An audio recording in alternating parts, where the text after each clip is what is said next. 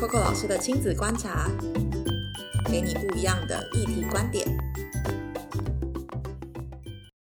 嗨，欢迎收听 Coco 老师的亲子观察。又到了礼拜四的来宾日，今天呢，有一位朋友要来跟我们聊一聊一个很有趣的题目。大家应该都知道，呃，在二零一八年，我们就开始进到博物馆里面去。协助把博物馆的内容让儿童可以更理解，在大溪的木鱼生态博物馆。但今天找来一位朋友，他们更厉害了，全台的博物馆应该跑透透，然后去了 很多很多好玩的地方。但今天其实想跟大家聊聊一件事情，就是文资这个词，其实大家不是很理解，但翻成长一点，其实叫做文化资产。所以你去的古迹啊，或者是你读的很多的历史物件，其实都会是被浓缩在这个词里面的大范围里。那到底？文字这件事情或文化资产怎么样融入到孩子的学习中，其实是今天最主要想要聊的事。所以先欢迎今天的来宾是文化银行的邵爱婷。Hello，爱婷。Hello，各位观众朋友，大家好，我是文化银行的爱婷。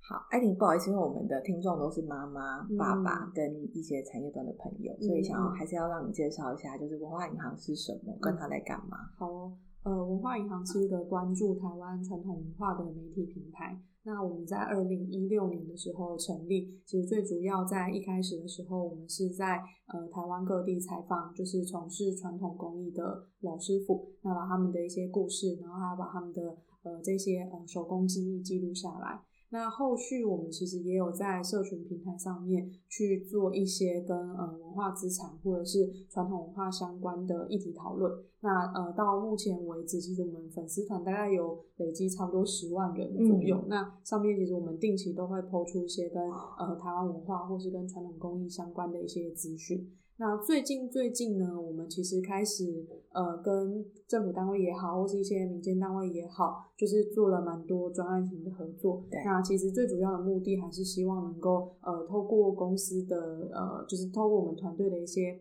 呃，转译啊，或是我们团队的一些创意的发想，然后让台湾的文化或是台湾的历史，就是用一些比较有趣然后轻松的方式进入到大家的生活。理解，其实你你算是一个很重要的翻译机，对不对？呃，可以这样说，就是搭起呃大家会觉得很沉重的文化资产或历史议题的桥梁。理解。那我再问一个问题，就是你是学什么的？为什么你当初想要做这件事？我其实本身大学的时候是念社会学，是，但是就是老实说，念的没有 念的没有很好。对，但后来其实是呃，我们第一次，我跟我伙伴，我们第一次创业的时候，我们其实是开民宿，就当时在永和开了一间呃。青年旅馆这样，就有二十个床位。那那个时候算是呃刚开始进入所谓的文创圈啦，对，那也就开始关注就是台湾的一些呃可能文化议题啊，或是跟就是文化发展相关的一些呃状况这样。那就慢慢意识到说，其实，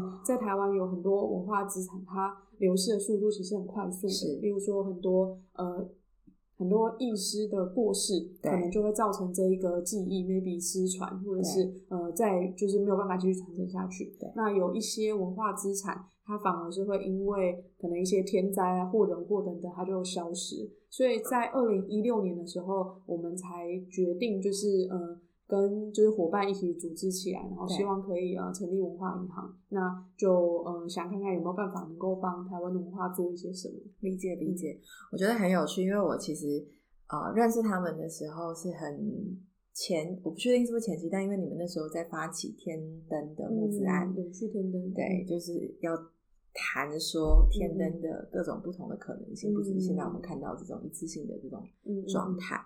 但我觉得很有趣的是，大家一定会很好奇，说 Coco 为什么你今天要找一个这么那个文化背景素养这么浓厚的朋友来聊一聊，然后到底跟亲子友善有什么绝对的关系？很有趣，你知道吗？孩子透过文化学习他的国家，甚至是在每一个国家里面每一个城市的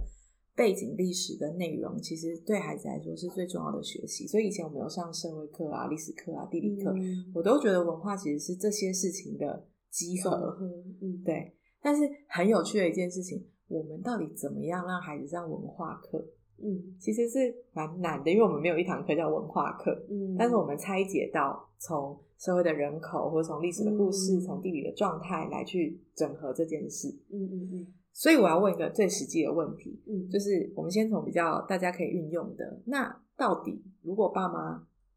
可以怎么利用这些资源，包含不管是文化银行的资讯，或说你们其实做了还蛮多很棒的作品，或者是你知道在整个台湾其实。有一些入口，或者是有些方法，可以让家长可以更简单的去认识这些所谓的文化资产，或者说所谓他们要带他去一个古迹等等这些的项目，他可以怎么做？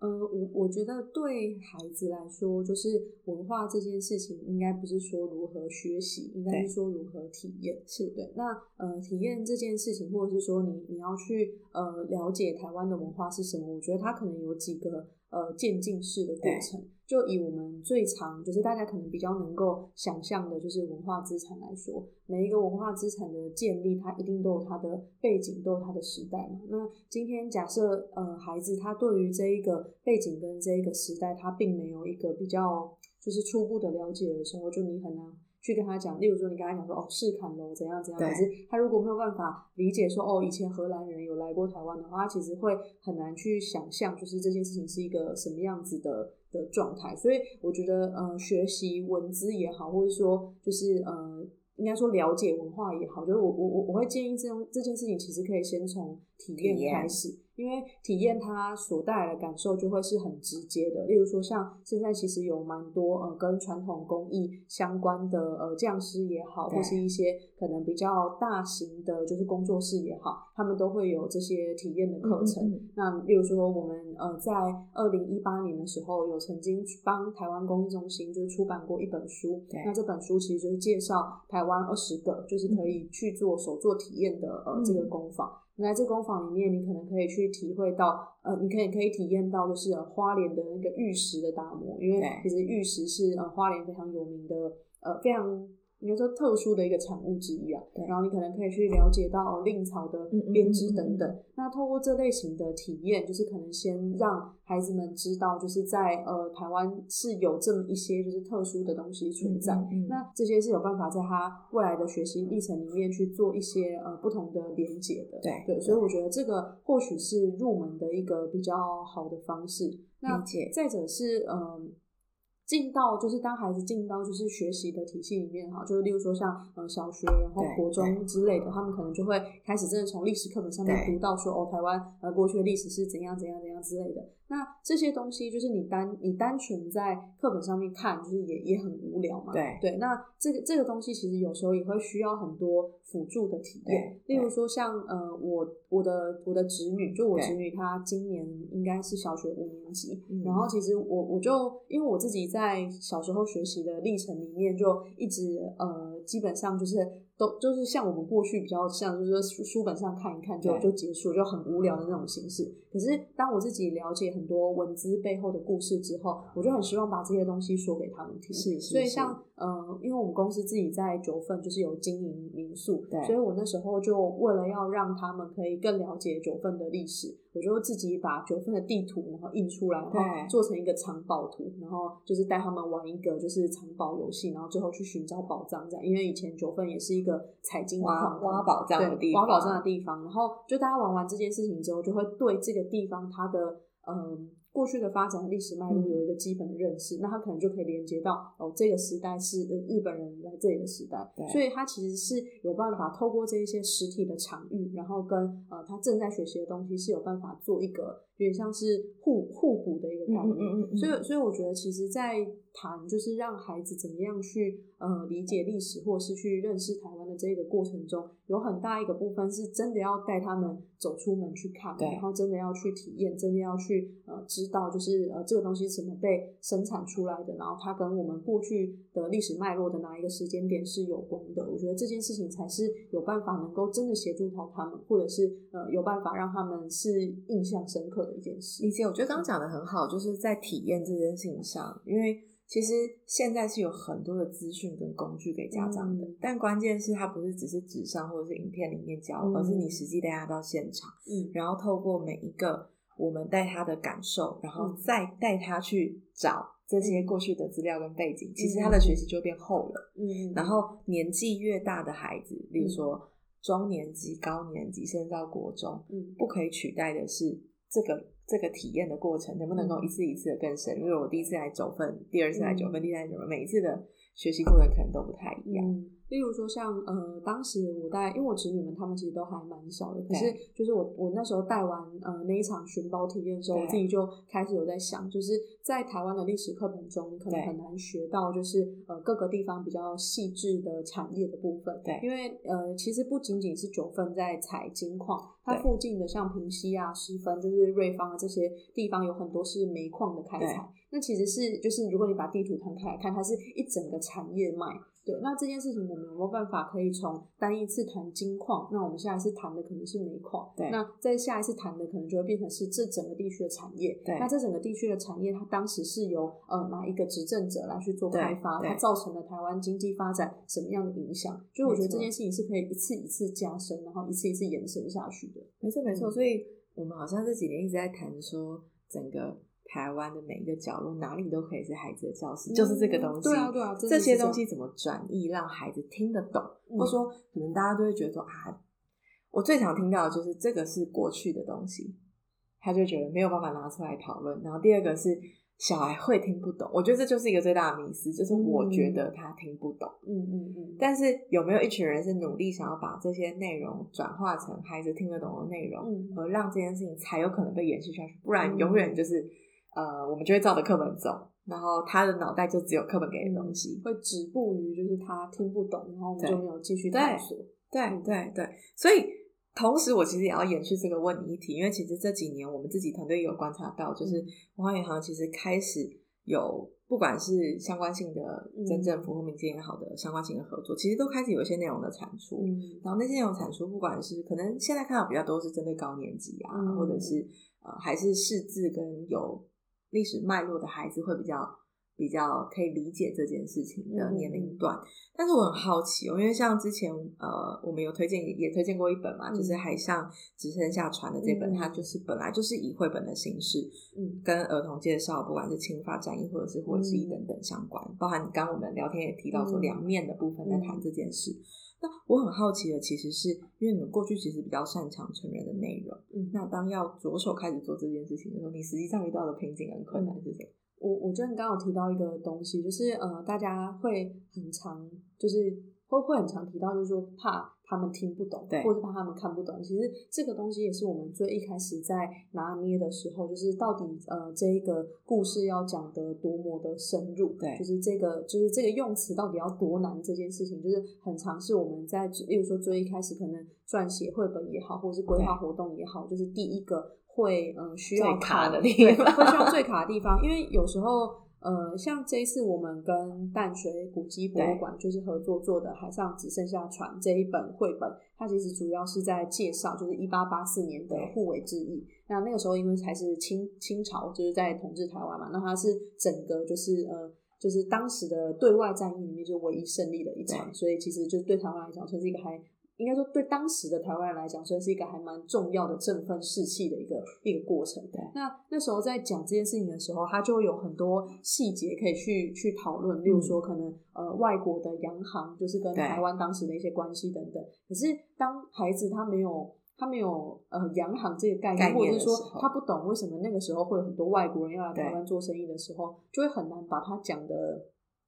是很难会讲，很难讲下去。就我自己会会觉得这件事情比较困难，所以那个时候其实就希望可以针对就是呃五六年级以上的孩子，那至少他们可能对于呃谁来过台湾做什么事有一些比较基本的概念，那再去讲这个故事的时候会呃可以比较生动一点。那再来第二个是我觉得透过绘本的形式，其实有时候它呃不一定要真的对这个历史背景有很多。的了解，因为比如说像我们有时候看绘本，就是那里面绘本故事也不一定是真实发生的，有时候也很天马行空嘛，马上给你一个。完整的世界观，对对对，就是他马上就告诉你说，哦，在这个时间点做了什么事情，所以后面有这样的故事发生。对，那我觉得透过绘本这样的一个形式，其实也是一个蛮好跟孩子沟通的工具。就即使他完全不懂背后的故事的脉络也没有关系，他就当是在看一个天马行空的故事。那他知道这个故事里面发生的有一些场景，然后呃有一些信仰是他呃平常在生活中就会遇到的。嗯那我觉得这件事情也是有趣的，就至少在未来，诶例如说他可能学到侵犯战役这个这一个呃东西的时候，他可以有一些印象。嗯嗯嗯，我自己看完的时候，其实我心里面在想，我一看我就说，我就跟伙伴说，我觉得这一定是给高年级的孩子看，还蛮明显的。但我觉得很有趣，像你刚刚提到，例如说对孩子来说，洋行可能不是洋行，嗯我们可能要翻译成他可能听得懂的话。例如，在他的世界里，洋行或许很像现在的便利商店，我不知道，嗯或者是很像百货公司，嗯，就是一个卖东西的地方，对，或者是他可以用我们在跟白话文的语言。嗯所以那时候我其实一直在想说，这本绘本如果要讲给再小小孩的孩子听，他可能要知道说，为什么今天有一群人要来我们家打仗？对。原因可能很简单，嗯。因为我们整个台湾太漂亮了，嗯所以福摩萨很美，大家都想要来这里，嗯所以他就马上跟这件事情连在一起。嗯嗯，这样我有 get 到，就其实大家在对于转译，嗯嗯，这可能也是我们平常来说，就是可能嗯。转译这件事情上其实是比较辛苦的，就是嗯。到底要白话文到哪里，对。又不能去掉洋行的重要性，因为它还是有名词的脉络。我我觉得有一些时候就是在做历史作业，或者是说，这其实也是我们算是就面临到的一些困难啊。就当我们很想要传递就是正确的概念给孩子，但是一部分又没有那么多就是现场可以讲给他们听，或者是就是教他们读的一个场域，然后告诉他说哦，其实洋行这个名词它很重要啊，它怎样怎样怎样之类的。对，所以这件事情就会有一个两难。那再来第二个是，其实有很多，例如说像我们是跟淡水古迹博物馆合作嘛，那呃就一客户他们也会有他们的想法，例如说他们会希望在绘本里面加入英文这件事情，但我我会觉得说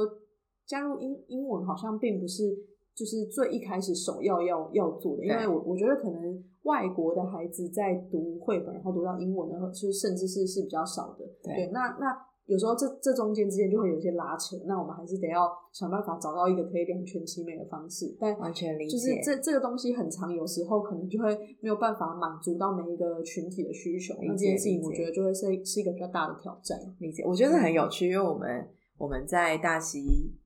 木艺生态博物馆也，嗯我们从一八年就在那，所以一九、嗯二零、二零，所以其实已经三年三两年半快嗯三年，其实有点久。然后我们就发现，真的就是光要沟通语言跟到底孩子可以得到什么，然后又要嗯不能取舍一些很专有名词，就是嗯一定要让大家记得那那是什么。嗯所以这个来回沟通，我觉得这也是还蛮挑战的时候。嗯，对，确实实需际花很多时间。可以理解，但我想再问一题，因为其实我们都接触台湾不少博物馆嘛，嗯，包含我们去拍博物馆等等。我我其实很想问，你怎么看博物馆呃亲子化，或说我们把更多这些文化资产内容降临化的这个市场跟这件事情，嗯，跟未来的发展性？嗯，我们自己其实过去有做过一些博物馆的展览，对然后呃，就我自己的经验，我觉得博物馆有一个非常大的，就是跟一般的展馆就不一样，不不不一样的地方，就是它是一个教学的场域，对就是博物馆它是要面向就是所有的大众，今天不管你是八十岁的阿妈，今天不管你是八岁的孩子，就是你进到这个博物馆，他都必须要有办法有所学习，他都必须要在这个场域里面就得到什么，就所以这个东西其实是博物馆它呃最大的目的。那在这样的一个目的之下，就会有一些东西是呃对他们来说不是那么重要，但有一些东西对他们来讲就是非常重要的。例如说，我们其实今年年初的时候，在台湾博物馆，就是二二八公园旁边那个博物馆，有做了一档就是康熙台湾舆图的展览。嗯那当时在那个展览里面，其实就非常强调，就是呃低幼龄儿童，就是他们也有办法能够参与这一个展览。可是那个时候这件事情对我们来讲，其实还蛮。还蛮辛苦的，因为康熙台湾语图就是现在讲这个这个图出来，就是我想他在在场的在场的大人 都不一定知道，就是这东西是什么。但它嗯其实就是呃康熙年间啊，就是在画台湾当时的一整个那个呃，就是当时的街景就是一幅非常大的图，这样大概有六公尺长。对，就是所以你要去了解这个这个东西，它的它它背后背景是需要一些先辈知识的。那我们怎么样让这个先辈知识是有办法能够让就是低幼龄的小孩也有办法能够了解？所以后来其实就试图找了一些方法，就在展览的前半区，其实主要还是讲历史脉络的部分，然后呃中间就把图就是真的展出来让大家看。所以对孩子来讲，就是呃即使他今天不懂这个东西是什么，他看到这一幅图在这里，可能上面有一些呃标示的路也好啊，人也好啊，然后或者是有一些地名，可能就是他，就可能就是现在的他家。对，那这件事情对他来讲，或许他是有办法有共感的。那在最后面，我们其实就做了一个呃。就算是互动的机制，就是我们把呃图上面的一些元素就是抓下来，例如说射箭的人，例如说鹿，然后牛车等等。然后让孩子们在上面涂鸦，然后涂鸦完之后去旁边的扫描器扫描之后，这个人他就会实，就是他画了这个动物就会实际跑到康熙台湾舆图里面，所以他就可以看到，例如说哦，他画了一一一一个彩色的牛车，然后在舆图里面就是哦这样跑来跑去，所以就所有的孩子们他们都非常爱那个那个装置，就是现场这个玩风玩的很开心，理解理解。所以所以那个时候就自己给我了一个一给我一个学习，就是。呃，第一个是我们当时其实为了整个展览的流畅性也好，或是整个设计的一致性，其实我们还蛮，就是我们还蛮不希望，就是把所有东西都变成低幼化，或是就是非常简单，好像大家很容易就可以看破的东西。那第二个是就体悟到，就是其实对博物馆来讲，它要有办法能够在这样一个小小的空间里面，或这样一个展示里面满足，就是不同年龄层他所需要得到的需求，所以它必须可能有两个极端的的这样的一个展示方式。对，所以我觉得这个算是就是呃年初就是我们在博物馆界里面就得到学习。那回过头来，其实现在有非常多嗯。大型的博物馆，所以他们也关注到就是这件事情，因为毕竟对呃孩子们来说，博物馆其实是一个相对学习呃应该说学习成本比较低。你进到博物馆可能二十块五十块的的的的费用就可以就是看一整天，然后好多不同的展。所以他们其实不论是在整个导览的形式上面，或者是呃文宣的设计上，或者是展示方式上面，他们都开始在转换，都开始针对就是这些呃小朋友，他们可以达到什么样子的呃学习的效率上面，就有还蛮大大幅度的的转换。对，所以我觉得这件事情其实是我自己是还蛮乐观的。就我甚至在应该也是今年年初的时候，也是在台湾博物馆的南门园区，然后看到了一一档展览叫做。来来去谁市场？嗯对，然后反正它里面就是用市场的方式，然后来介绍生物，所以你就看到那个界门纲目科属种，然后就是种子有种皮，然后没有什么什么之类，就是在那个展览里面就很有趣的形式把它呈现出来。所以，我我会觉得，呃，这或许是未来的一个很重要的，就是教育推广的一个形式。就当我们可能。必要走进这个场馆，或者说，当我们有机会走进这个场馆的时候，我们还是可以利用里面的一些既有的东西去达到一个学习。没错，没错，我非常认同这件事，因为像我们最近做那个教育部跟你们的好朋友美感细胞，他们他们弄了一个呃美感跟未来教育的展，嗯，在那个松烟对，然后我们。的任务其实就是把这件事情怎么样有儿童的导览，有儿童的课程。我觉得这真的是下一个趋势。我自己在两一年前、两年前的时候也是，我就觉得这件事情会回头来做，因为其实国外已经做的很普遍性了。然后当我们真的出不了国的时候，这件事情其实反过来会炸开，因为你会看到很多的科学馆、博物馆会有非常多的孩子去，因为成本低，嗯，然后再来是它其实是公共资源，嗯。所以，当这些文化资产，或者说我们想要谈的这些项目，能够更多的被打开，然后拥有孩子的语言的时候，其实学习我们谈的这些体验的学习就会产生。嗯，理解。好，最后我要问你一个最实际的问题：你觉得？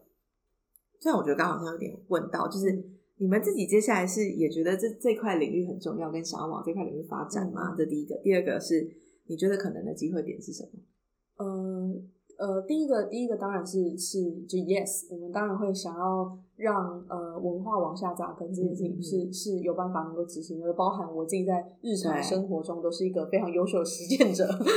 就是我就一直从自己的侄女从自己的侄子侄女开始，就是一一天到晚把他们抓去参加一堆，每一天他们都是高了，哎，他们要叫你婶婶婶婶，要跟婶婶去上课，对，每天都要婶婶带他们出去玩，然后就是玩一些这这些东西，这样是，就是就第一件事情情，我是我我我当然是会觉得会希望能够做到，是。所以包含像我们有一些呃绘本的制作，然后包含有一些像呃展览，它面对的也是就是比较亲子的这一个部分，然后有一些活动可能也是比较亲子的部分，这些都是希望能够跟这一个呃领域接轨的一个形式。那机会点的话，就是我我是比较想要分享我自己目前看到的一个状况，就是我们在一六年二零一六年的时候成立文化银行嘛，那。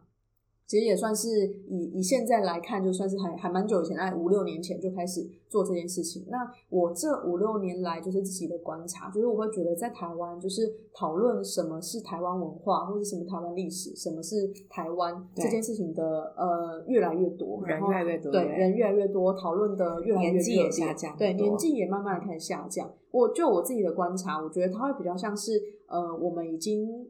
你你就你可以观察到，像我们这一辈的人，可能跟上一辈或上上一辈的人有蛮大的不同。嗯，那我我自己的想法，就我觉得它比较像是那个马斯洛的需求理论，就是当我们的上一代或我们的上上一代，他们在就比较动乱的环境中成长的时候，他们可能满足的是马斯洛需求理论最下层，就是呃生活的温饱等等。可是到到我们的时候已经不一样，基本上我们成长环境应该都是衣食无余，所以我们会开始往上去追求，就是呃我。我们个人的成就，然后呃，我们从哪里来，我们要往哪里去等等。所以我觉得，其实呃，慢慢就是随着社会的发展越来越稳定，就是我们现在在谈的，就是什么样去挖掘自己土地的故事，这件事情会越来越多人加入，然后越来越多人开始去谈论，它未来可能会变成是。就是某一个世代的主流，对对，所以我自己对于这件事情是很乐观的。那它其实也反映到你刚刚提到，就是有没有什么样的机会。所以我觉得它就是现在就是一个一个最好的机会时间点，是一个很棒的时间点。就包含像现在可能有非常多大学的课程也好，或是自己在做的可能服务学习的专题也好，或是社团活动等等。就是我们有说过很多不同的来信，都是希望可以跟呃文化银行过去在做的事情能够有一些连接。那我就觉得这些。越来越蓬勃发展，或包含你，你可以观察到这一两年所有大型的展会也好，都很很在谈，就是台湾元素是什么。对，所以我觉得这这其实就是一个很好的一个机会的展示。那当越来越多人去谈论，然后当这个领域越来越成熟，这个意见越来越有一个朝某一个方向，对，就是前进的时候，那我觉得大家就有办法能够去在这样的一个安全网里面去挖掘，而且继续发挥。没错，就是可以去就是发挥的更好。这样，老实说，我觉得很认同的原因是因为回到。不管在地方做，或者是我们谈文字，其实还是会回到很在地。嗯嗯，那很在地，包含你刚刚讲的，包含 USA 的计划，或者是呃社区。嗯，你不免不免俗说，越地方的博物馆跟社区的关系越好，因为他们是很紧密的关联性。所以社区发展协会、USA 也好，大学，然后还有社团，然后再结合所谓的教育，我觉得。像我们一开始讲的，我觉得文化资产一直是一件很宝贵的事情，是它是各个面向的综合体，所以它集合来的会有设计师，它会有像我们这样的老师或做亲子策略的伙伴，也会有你们真的在做企划文化类的伙伴，或是过去真的在考究这件事情的人，会有编辑，各样的人马都会被组合进来，但是在完成的其实是一件很重要的事情，就是怎么样白话文这件事情，或说延续这件事情让。孩子或其他的人更可以理解这个状态。是我我自己，其实，在一些，因为我们家就是也也是会有，就是小小朋友嘛，然后就是我自己也会有认识一些，呃，是家长的朋友，就是其实有很很多的呃家长会会焦虑一件事情，就是他们会认为说。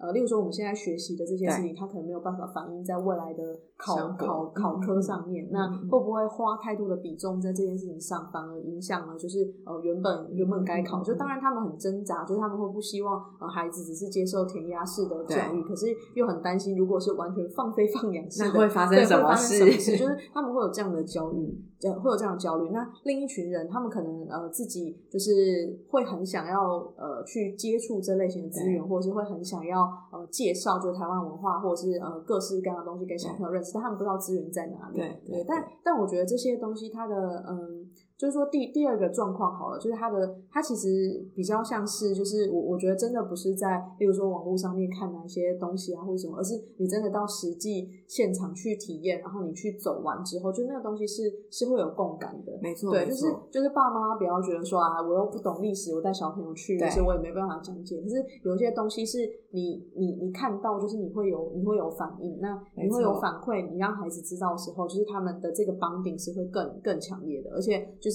学校其实也都会有有教，那这个东西也是有办法能够跟他学习的历程中就是做连接，所以，我我就觉得就是真的不要害怕，就带孩子走走出去，这这个蛮蛮实际的，对，就是如果你没带，他就没有答案，真的真的就是他并不会因为。所以他并不会因为就是多去走了这这这一个周末，他就考试考突然考很低分，然后他也只是这一次的考试考，他也只是这一次考试考很低分，也就是那个不会怎么样。但是你带你带他走出去，就是他有办法能够就是在他生命中就是连接到不同的东西，就是我觉得这个影响力是是大的，嗯嗯，对，就是至少在就是我或者是我现在认识目前创业圈的这个人里面，就是我觉得有很多东西。他们都是被这样串起来的。我觉得这也是回应了一件很有趣的事，就是虽然我们谈文字，虽然我们谈亲子，虽然我们谈这些所谓的体验跟学习，但回过头来，我们其实在谈的是一个人的学习路径。嗯，所以如果学习路径只是很单向式的，包含我们谈成绩，谈我现在应该要要完成到什么事件，所以我会怎么样，而他会错过了旁边的学习，包括我们谈的这些，那很可惜。因为其实老实说，素养教育里面。它不是只是很单一的讲答案而已，不然我们就不用花这么多力气去从学习历程啊等等谈回来。但是回过头来这件事情，你就会发现说，父母其实很重要，或说所谓的我们如果是规划这件事情的人，不管你是产业端的朋友，你是博物馆的伙伴，或者是你是自己有空间有场馆想要做这样事情的人，其实你很重要，因为当你决定开始把你的内容打开，把你的馆藏。馆舍打开，让家长跟孩子更友善的可以进到这些，得到这些资讯的时候，其实你也在帮家长一个忙，嗯，因为破除了他的迷思，同时间你提供给他是真正他可以理解孩子学习到的内容，嗯，对，所以我觉得它是一个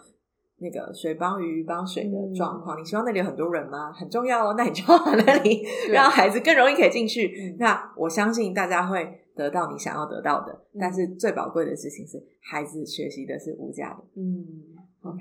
我觉得今天有点 again 离开了我们的访纲，但是希望今天听的观众你会觉得很精彩，因为其实我们都聊了一些我们观察到的现象。嗯，然后今天最宝贵，艾婷讲了千万遍了，就是带他离开你家，带他去体验，走走吧，拜托吧。没错，带他去体验就对了。魔教室就在我们家以外的地方，家也是很重要的教室哈，但其实实际带他去走走，环境就可以体验出新的学习。今天我们的节目到这边，那希望你听得愉快，那我们就下礼拜见了。我是 Coco，他是爱婷，拜拜，拜拜。